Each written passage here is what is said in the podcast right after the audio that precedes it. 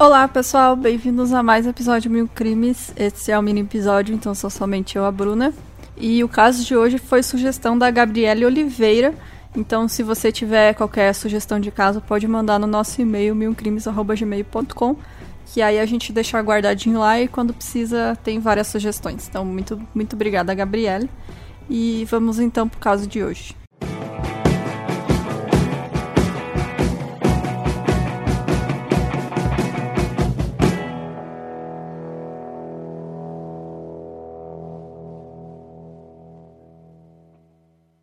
Gary Ray Bowles, ele nasceu em Clifton Forge, que fica na Virgínia, nos Estados Unidos, em 25 de janeiro de 62. Mas ele foi criado em Rupert também, que fica lá na West Virginia. O seu pai era o William Franklin Bowles.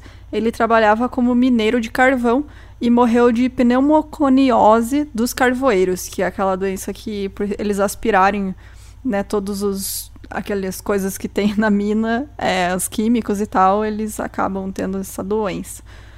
É, a sua mãe era Frances, ela se casou novamente várias vezes e o Gary Bowles foi abusado pelo seu segundo padrasto, que era alcoólatra e violento e também abusava da mãe dele e do irmão mais velho do Gary.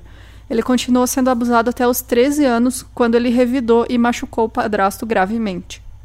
Mas como a sua mãe decidiu continuar casada com esse cara, ele então decidiu sair de casa e viveu como sem teto nos anos seguintes, ganhando dinheiro se prostituindo. Então, em 1982, ele foi preso por espancar e agredir sexualmente a sua namorada e foi condenado a seis anos de prisão. Então, em 91, depois que ele saiu da prisão, ele foi condenado de novo por roubo desarmado ao furtar uma bolsa de uma senhora idosa. Por esse crime, ele foi condenado a mais quatro anos de prisão, mas foi liberado em dois anos.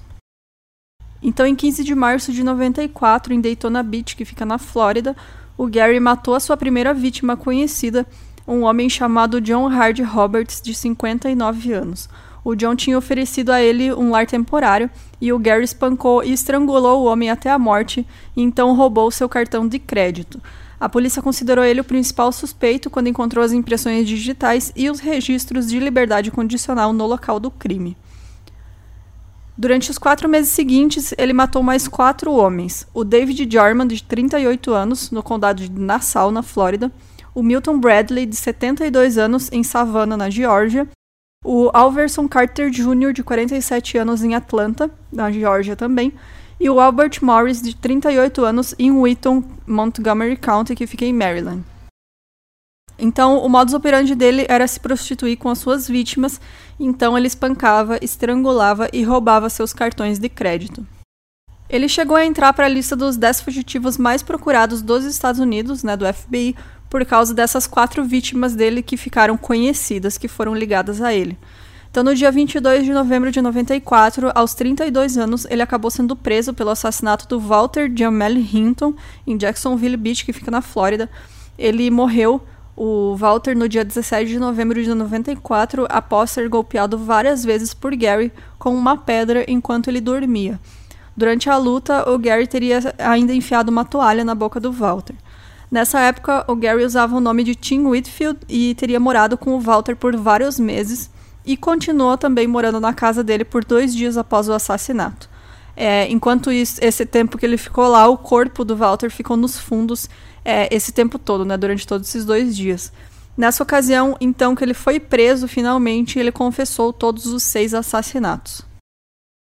Ele falou para a polícia que depois de ser liberado em 91, ele se mudou para Daytona Beach e foi morar com uma namorada e que ela teria engravidado dele, mas quando ele descobriu que quando ela descobriu que ele se prostituía, ela fez um aborto.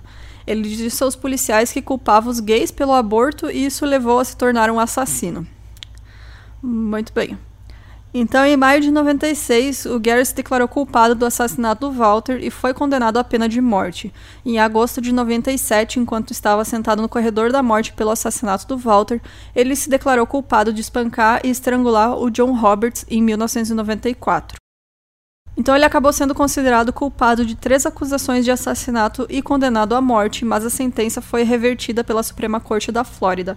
Ele entrou com um recurso e a Suprema Corte determinou que o tribunal errou ao permitir que o júri soubesse que o réu odiava homossexuais e que a vítima era gay. Então, muito bem. ele recebeu uma nova audiência de condenação em 9 de julho de 99, novamente recebeu a pena de morte. Então, ou seja, adiantou de porra nenhuma. Em seguida, então, o Gary entrou com uma petição que foi negada em junho de 2002 e ele entrou então com uma ação em dezembro de 2002 que também foi negada em agosto de 2005. Então, até 2006, ele entrou com mais uma petição e duas moções. Mas não, nada disso deu certo porque ele foi executado por injeção letal em 22 de agosto de 2019 na prisão estadual da Flórida em Stark. Então, antes de morrer, ele leu uma carta. Ele tinha 57 anos nessa época que ele foi executado.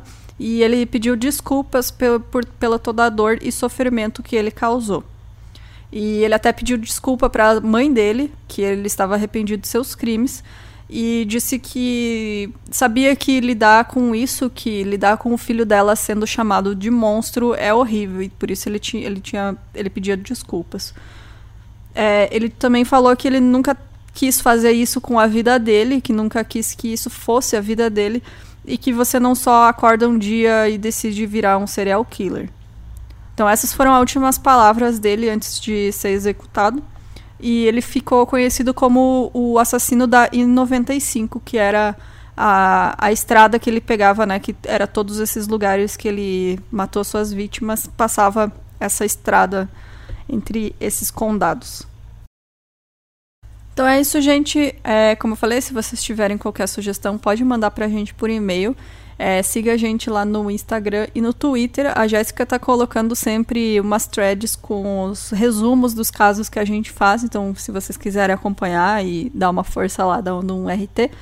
E entra lá no nosso site, milcrimes.com.br, vai ter o botão de apoio para quem quiser nos ajudar. E a partir de 15 reais mensais você escuta a gravação principal do episódio de quarta que a gente grava na segunda-feira no Discord. Então, até semana que vem. Tchau!